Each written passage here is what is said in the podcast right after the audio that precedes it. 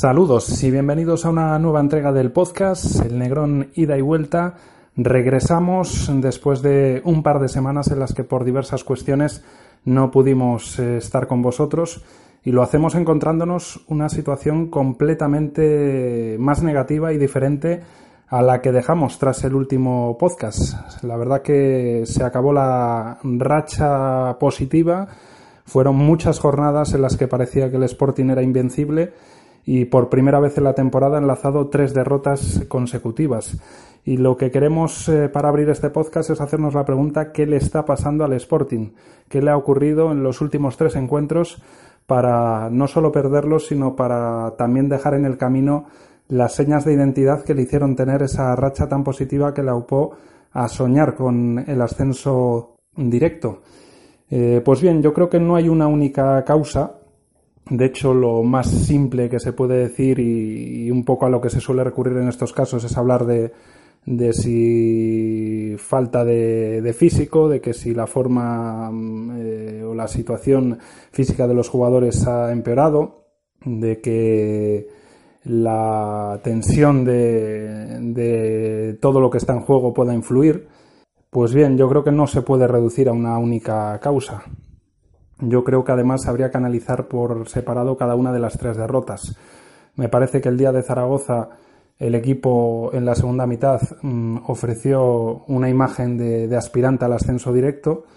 Eh, no tuvo suerte de cara al gol y no tuvo recompensa la segunda mitad que hizo y que pagó y caro los errores eh, puntuales que tuvo en la primera mitad y el quizás haber salido con un exceso de respeto posiblemente lógico dado el escenario y dada la, situación, el estado de forma del rival, del Zaragoza, que a día de hoy es el mejor equipo de la segunda vuelta. Después llegó el Barça B y quizás en la primera mitad el Sporting pudo salir con algo de exceso de confianza, de no diría relajación, pero sí con, con un pensar que que podría ser más fácil de lo que luego resultó. La primera gran ocasión que tuvo Santos no la materializó el Sporting y después se encontró con un marcador en contra que le hizo completamente eh, encontrarse con un partido que no esperaba, no estaba posiblemente mentalmente preparado para ello. El Barça B cada vez se fue creciendo más y firmó uno de los mejores partidos de la temporada, el filial azulgrana, y después pues ya el equipo quiso mm, ir tan a lo loco a por el partido que se descontroló y que le dejó todavía más espacios y más facilidades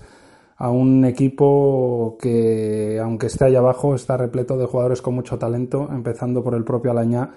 que fue uno de los mayores artífices de que el encuentro se decantara en favor de, del Barça B. Y después llegó el partido de Tenerife, ante un Tenerife que a priori no se jugaba nada, pero que es un arma de doble filo, porque un equipo relajado a veces rinde mejor que un equipo tensionado por un objetivo que está persiguiendo. Yo creo que ahí el Sporting no es que pecara de falta de ambición, sino que lo que ocurrió ante el Barça B posiblemente le hizo salir ante el Tenerife con un temor a no volverse loco a buscar el triunfo y que eso le pudiera eh, penalizar como le penalizó ante el Barça B y después cuando fueron pasando los minutos y el gol no llegó pues ya el equipo fue cada vez eh, ofuscándose más y no encontrando vías a, la situación. Yo creo que, tanto el día del Barça B como el día del Tenerife, si el Sporting hubiese materializado la primera mitad eh, ocasiones que tuvo y se hubiese puesto por delante, se hubiese encontrado un contexto mucho más favorable porque los rivales ya se tienen que abrir e ir a por el partido y un contexto más similar a los que se fue encontrando en la racha de 12 partidos sin perder en los que casi a la primera o a las dos primeras que tenía se adelantaba y después sabía aguantar muy bien la diferencia. Yo creo que, esos pequeños matices de que en unos encuentros como fue el día de Valladolid llegas y marcas y te pones por delante son diferenciales eh, con respecto a otros como el día del Tenerife que tienes dos o tres en la primera parte y no las haces o el día del Barça B que tienes la primera del partido y no consigues adelantarte y es luego el, rival el que se pone con, con 0-1. Va a ser ahora una prueba de fuego el, Sporting Granada, no tanto la presión de, poder todavía ascender directo, que es eh, matemáticamente posible, pero muy remoto, pero sí la necesidad de, aguantar esa tercera plaza y que le puede pues añadir al partido algo más de, presión interna y externa en la grada por eh, intentar salir de esta situación de las tres derrotas eh, consecutivas. Con lo cual, y en resumen, yo creo que al final nos encontramos eh, ante errores puntuales que le penalizaron el día de Zaragoza, ante algo de exceso de confianza y de descontrol y ansiedad después ante el Barça B y ante una especie de mm, prudencia el día del Tenerife en la primera mitad para que no te pasara lo de la jornada anterior y que luego ya pues no supo el equipo salir de ahí. Hay que añadir que, que también en el plano individual hay jugadores que están rindiendo por debajo de, su nivel, que en parte es lógico en una competición tan exigente y tan larga como es esta segunda división, que los jugadores vayan atravesando picos y rachas en las que les salga todo y parezca que, que, vamos, que son superhéroes y otras en las que pues el rendimiento es algo inferior. Y lo importante sería que, que también el plano individual se fuese dando un paso adelante y desde el cuerpo técnico pues también hay que mejorar y pulir cosas. Y yo creo que ahora mismo en estos partidos también faltó un, una especie de, golpe desde el banquillo de un plan B que, revitalizara los partidos, que, les diera la vuelta a los encuentros y, que pusieran un poco lo que le estaba faltando al equipo en el césped, eh, un plus que, llegara desde decisiones desde el banquillo al final es un cúmulo de circunstancias, un cúmulo de, causas y, muchas veces pequeños detalles que transforman todo y que hacen que, por ejemplo, eh, partidos como el del Valladolid hayan sido iguales o peores que, el del Tenerife, pero se hayan acabado ganando. Y en cambio en el Heliodoro, pues el resultado fue, fue opuesto. Además, por, por otra error eh, y concesión al, rival, como ocurrió el día de Zaragoza, que, al final el Sporting le, penaliza mucho. El Sporting es un equipo al que le cuesta aprovechar los errores ajenos más y en cambio los rivales le castigan en exceso cada error propio que, que comete y después pues está demostrando que con el marcador a favor suele ser eh, muy fiable y un rodillo y con el marcador en contra pues prácticamente es una sentencia lo que le ocurre en, los partidos y, no suele conseguir darle la vuelta no solo al marcador, sino a las sensaciones, a la imagen que ofrece en cada partido. No sé, Rubén, si en estas semanas de ausencia eh, tú también encuentras diversas causas y cómo ves la situación del, Sporting en estas semanas que, que no hemos podido grabar el podcast. Saludos, Rubén. Cuéntanos. Hola, Pablo, y hola a todos los oyentes. Mm, sin duda yo creo que también son varios los motivos que explican estas tres derrotas que desgraciadamente ha sufrido el Sporting en las últimas tres jornadas y que han acabado con las ilusiones del ascenso directo. Los tres partidos eh, tuvieron circunstancias diferentes a la hora de conducir al Sporting a no sumar ningún punto. Empezando por el partido de la Romareda, yo creo que sin duda en esa cita, eh, la afición maña eh, se conjuró para crear un ambiente de caldera en la Romareda que consiguiera ayudar a los suyos a derrotar al Sporting después de un número de jornadas increíble sin conocer lo que era perder un partido. Yo creo que el partido viene condicionado por una decisión del árbitro errónea que fue la concesión del primer gol en una acción en la que Borja Iglesias para mí empuja claramente a Fede Barba para ganar lo suficiente la posición de cara a poder impactar con el balón con su cabeza y batir a Mariño. Yo creo que esa jugada dejó al Sporting descolocado durante unos minutos y provocó también el hecho de la descoordinación por parte de Alex Pérez y Jordi Calavera en la acción del segundo gol Maño. Eh, pese a todo, el equipo supo reaccionar incluso en el tramo final del primer tiempo y dio señales de ser el conjunto eh, que estaba demonizando a propios y extraños en la segunda división. y no digamos en el segundo tiempo. Yo creo que en el segundo tiempo, única y exclusivamente, podemos aludir a la falta de fortuna eh, para poder explicar por qué el Sporting perdió ese partido. El Zaragoza, que particularmente me sorprendió negativamente a tenor de que, como tú bien apuntas, está siendo el mejor equipo de la segunda vuelta, pues me sorprendió negativamente por el hecho de que lo vi como un equipo muy, muy, muy, muy corto de, gasolina y de cara al playoff, igual me equivoco, eh, pero creo que ese va a ser un hándicap muy importante. Yo creo que el Sporting en esa segunda parte eh, lo metió en su campo sencillamente por, por aplastamiento, a base de empuje, eh, y generó el número de ocasiones suficientes mínimo para empatar y yo creo que incluso para, para ganar. Esa fue una derrota que a nadie inquietó por las circunstancias en las que se produjo, como estoy explicando. Sin embargo, las alarmas sí que se encendieron al perder en el Molinón frente al Barcelona B, un partido que a buen seguro no entraba en los planes de la afición roja y blanca al perderlo, pero también estoy convencido que Baraja sí que tenía al filial azulgrana porque el conjunto blaugrana de Pimienta es diferente al de Gerard. Yo creo que de la mano del nuevo técnico el filial del Barça ha dado un salto hacia adelante y ahí están los resultados que, que los están aupando hacia hacerse acreedores a la salvación.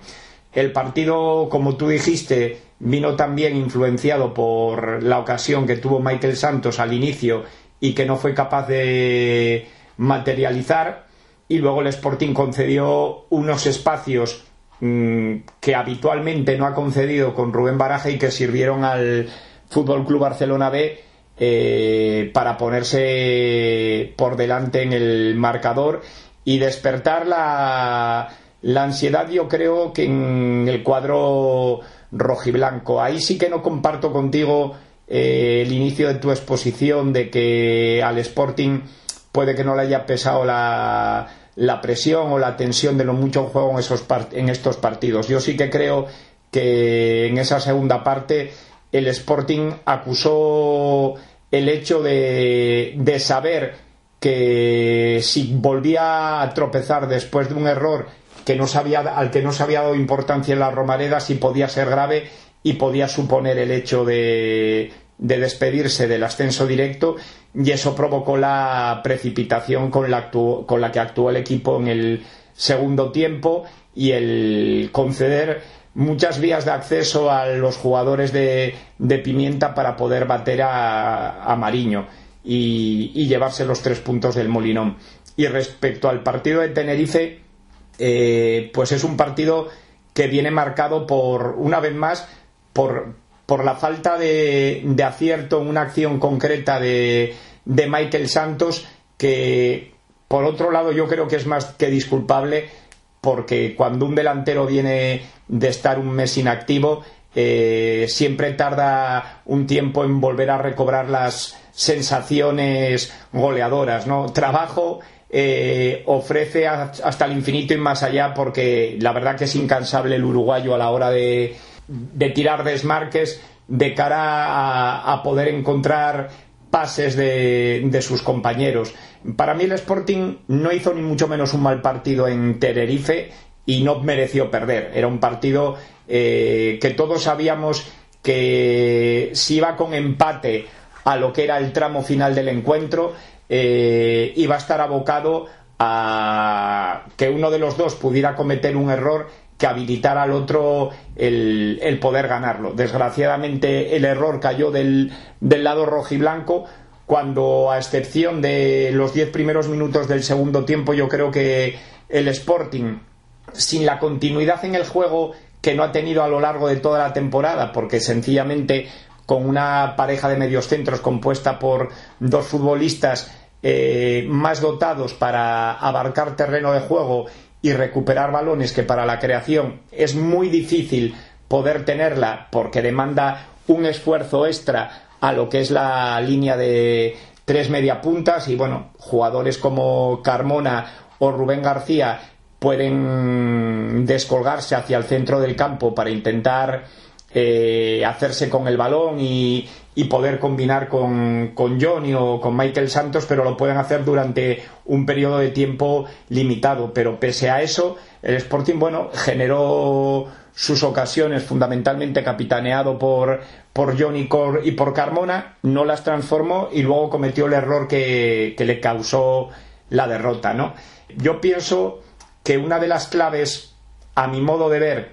que han provocado que el Sporting eh, haya perdido tres partidos es que en estos tres encuentros le ha costado mucho el poder recuperar balones en, en, campo rival, al contrario de lo que venía sucediendo durante casi la totalidad de los dos meses y medio de competición en los que no cayó derrotado, ¿no? Yo creo que esa sí que es una de las señas de identidad que el equipo tenía más marcadas a fuego con Baraja, el hecho de, de poder robar pronto el balón al rival eh, antes de superar la, la, línea divisoria del terreno de juego y tener que recuperar y tener, perdón, que recorrer muchos menos metros hacia la portería contraria. Y eso sería muy interesante que lo pudiera recobrar de cara al partido con el Granada, con el Córdoba y no digamos de cara al playoff. Y sin descartar, porque mientras matemáticamente sea posible eh, lo del ascenso directo, sí que vamos a centrarnos en lo más eh, lógico que pueda ocurrir de aquí a las dos jornadas que restan, que es que el Sporting acabe disputando los playoffs. Mm, para empezar, personalmente yo creo que no es un fracaso acabar jugando eh, los playoffs y no lo es teniendo en cuenta también las circunstancias que atravesó el Sporting cuando cambió de entrenador es cierto que luego se tuvo una racha pues eh, prácticamente imposible, que además acompañó que el Huesca atravesó en ese tramo un mal momento y eso hizo que se soñara mm, de nuevo con el ascenso directo, pero es que la desventaja con la que partió tras el relevo en el banquillo el Sporting era tal que, prácticamente obligaba al equipo a hacer una mitad de temporada casi perfecta. Y así la ha hecho, pero no se podía permitir otra mini racha negativa que es la que ha tenido ahora. Entonces, es cierto que ahora es algo decepcionante y puede suponer un, pequeño palo no, no, llegar al ascenso directo para el aficionado que se ha ido pues eh, ilusionando con, con, esa racha que, que, como decía también en la anterior intervención, hacía pensar que el Sporting era invencible, pero luego hay que saber en qué situación estaba el equipo, por ejemplo, ya no solo tras el relevo del técnico, sino tras el derby y, la verdad que es eh, no un fracaso eh, jugar un playoff, eh, sino mm, algo que, podía suceder en esas circunstancias. Es cierto que ahora lo que tiene que recuperar el equipo son las sensaciones, que los resultados obviamente ayudan, porque mientras se va ganando, aunque la imagen no sea del todo buena, eso va reforzando al equipo y eso ocurrió durante la racha de tantos encuentros sin perder, que se ganaron encuentros en los que no se firmó mm, tan buen encuentro, pero que no hacía mm, desatarse las eh, dudas ni, saltar las alarmas y será importante ganar al Granada por, dos eh, motivos. Por un lado, por reforzar esas sensaciones eh, para llegar bien a, a, las eliminatorias de playoff, donde va a ser importante la fortaleza mental, y por el otro, pues para asegurarse una tercera plaza, que es la siguiente pregunta que nos hacemos, mm, puede ser o no clave en esas eliminatorias. Yo creo que, el jugar de domingo las vueltas en el Molinón eh, es un factor más a sumar eh, a favor. Eh, tener el calor de, tu afición y encima cayendo el partido en domingo que facilita que, que la afición llene el estadio y no jugar de miércoles y el partido de ida es un factor más pero también hay que tener en cuenta que cada vez más en el fútbol moderno está empezando a no ser tan decisivo jugar la vuelta de una eliminatoria en, tu estadio. Eh, por ejemplo, si un equipo empata 0 a 0 en la ida, no parece a priori mal resultado, pero luego siempre es un dardo envenenado porque cualquier empate con goles y en cualquier momento un despiste o cualquier acción pueda suponer un tanto, obliga ya a que tengas que, ganar el partido de vuelta porque el empate con goles va a clasificar al equipo que dejó la portería a cero en el, en el partido de ida siendo local. Así que es cierto que, obviamente es un, como digo, un factor eh, favorable, pero mm, no creo que sea tan decisivo. Lo que yo sí veo más decisivo y creo que es importante por ello lo de asegurar la tercera plaza es el hecho de que si una eliminatoria acaba en empate global, eh, una vez tenido en cuenta el factor doble de los goles fuera de casa, pues que no haya penaltis y que se clasifique o ascienda en caso de ser la, eliminatoria final el equipo que, quedó mejor en la temporada regular. Yo creo que por ese motivo sí que va a ser clave asegurar la tercera plaza y luego, pues eh, observando los posibles rivales que le puedan tocar, yo creo que ahora mismo eh, es impredecible saber cuáles pueden ser y que es impredecible también saber cuáles pueden ser más duros o menos duros, porque aquí de dos semanas eh, atrás o dos semanas adelante, el equipo que parece que está bien y que es imbatible se convierte en un equipo lleno de dudas y, y que puede ser un rival asequible y al revés, el equipo que atraviesa un mal momento dos o tres semanas después coge una mini racha, coge sensaciones, le sale bien un partido y es un, rival temible. Así que mm, es difícil de pronosticar, pero yo si tuviera que poner en una balanza los equipos que a priori se le pueden dar peor al, Sporting en un playoff, yo pondría por diferentes motivos al Cádiz y al Zaragoza. Yo creo que, que el Zaragoza ofensivamente tiene mucho potencial y viene en una dinámica muy buena, con mucha confianza y además eh, tiene detrás también un estadio y, una afición que, le pueda empujar. Y luego el Cádiz, porque quitando lo que fue la primera mitad de la pasada jornada ante el Barça B, es un equipo que, encaja poquísimos goles, que es muy difícil eh, hincarle el diente y que el Sporting lo comprobó tanto el partido en el Molinón como el partido en el, en el Carranza. Así que Luego el Valladolid, el Osasuna, el Numancia son, son rivales muy complicados obviamente, pero creo que podrían ser un poquito eh, en ese sentido mm, mejores o que se ajusten mejor a las características del Sporting. Y después eh, dejo en una parte eh, el Oviedo. Y lo dejo en una parte porque creo que ahí, aparte de que lo futbolístico pueda resultarle complicado al Sporting, y lo comprobó en los dos partidos de esta temporada, ahí entra lo sentimental, la rivalidad que, añade un punto más de dificultad y de incertidumbre a, la eliminatoria. Así que al final es una lotería todo, te lo juegas en, en dos semanas jugando miércoles, domingo, miércoles, domingo y el estado físico, una posible lesión antes o durante los playoffs, cualquier acción puntual te, te puede dejar eh, cao. Y por eso lo importante es que ahora el Sporting recupere sensaciones futbolísticas y, que eso le vaya volviendo a, dar fortaleza mental, que va a ser un factor clave. El, que llegue más fuerte mentalmente, aparte de lo físico y lo futbolístico, va a ser clave para esas eliminatorias de playoff. No sé, Rubén, tú cómo, cómo lo ves, cuéntanos. Sin duda creo que no sería justo calificar de fracaso el hecho de que el Sporting a día de hoy prácticamente esté abocado a, disputar el, el playoff. Yo creo, como tú bien apuntaste, que partía con una desventaja enorme que no le permitía tener margen para el error después de aquel mes de noviembre fatídico con Paco Herrera. Eh, pese a los fantásticos números que el equipo ha acreditado con Baraja, no había eh, espacio para poder tener una racha similar de tropiezos y desgraciadamente el Sporting la ha protagonizado en estos tres últimos partidos. Eh, como también tú apuntabas correctamente, el Sporting albergó esperanzas de ascenso directo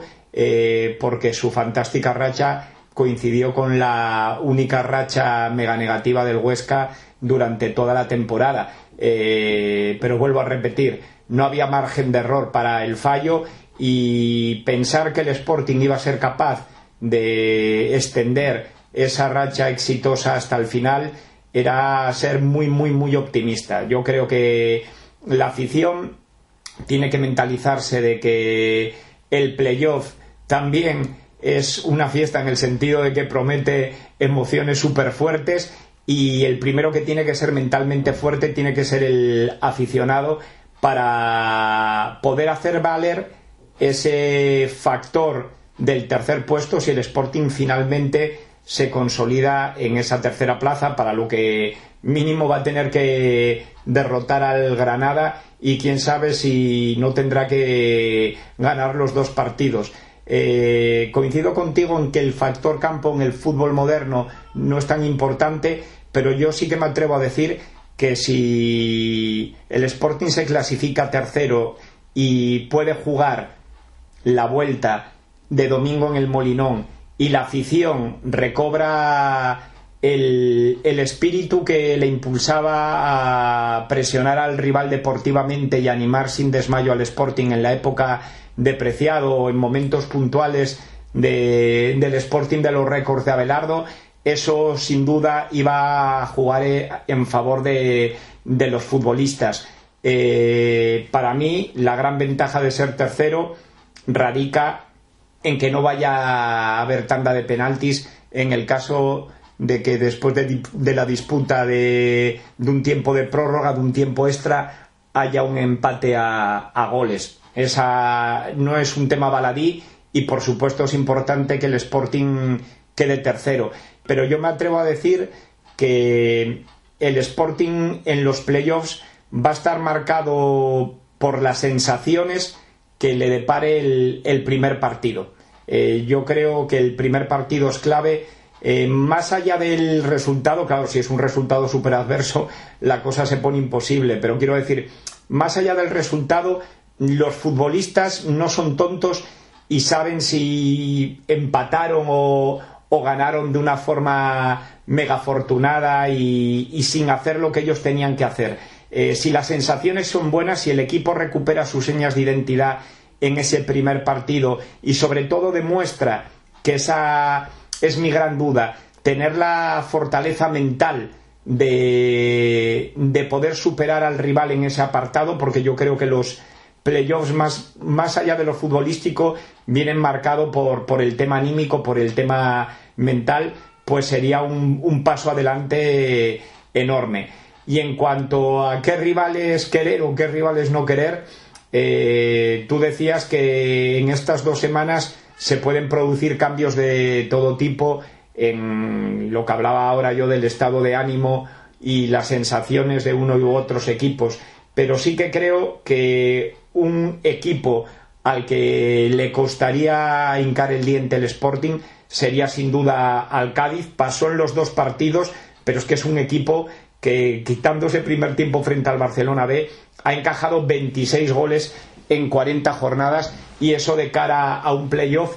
da buena idea de lo difícil que iba a ser meterle un gol, pero también eh, hay que tener en cuenta de esas dos balas que tienen los extremos con Álvaro y Salvi, que sin duda iban a provocar problemas en, la zaga rojiblanca. Eh, solo hace falta recordar lo que fue el partido más reciente, el que se jugó en el Carranza, para poder imaginarnos cómo sería una eliminatoria contra el Cádiz. Eh, y otro equipo mm, que me parece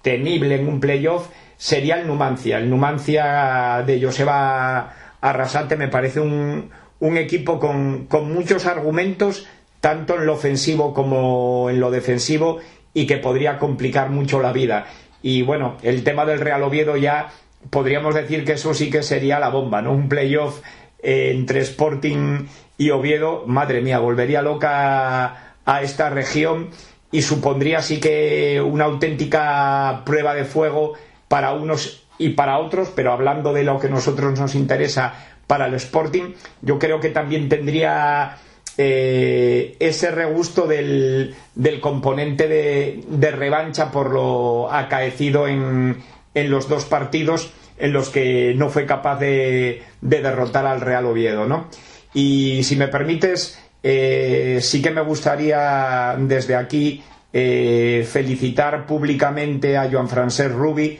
por ese ascenso histórico con el Huesca eh, a mi modo de ver, ha sido el mejor entrenador que ha trabajado para el Sporting, al menos de los que yo seguí sus métodos mientras me dediqué profesionalmente a, cubrir la actualidad del, conjunto rojiblanco. Y creo que el fútbol le debía un éxito de, esta magnitud a un entrenador que bajo mi punto de vista está capacitado para consolidarse en la élite del fútbol español porque cuenta con conocimientos y capacidad de trabajo y dedicación suficientes para triunfar al más alto nivel. Así que, lo dicho, felicitar públicamente a Rubi, con todos los respetos para el Huesca. Ojalá tenga la oportunidad, como parece que se comenta, de, de poder recalar en el español. Pues con nuestra enhorabuena al Huesca de Rubi de Moy Gómez por ese ascenso histórico y merecido y también nuestro agradecimiento a todos los que en estas semanas de ausencia nos habéis preguntado por el podcast. Pues llegamos al final de esta entrega. Nos escuchamos en la próxima.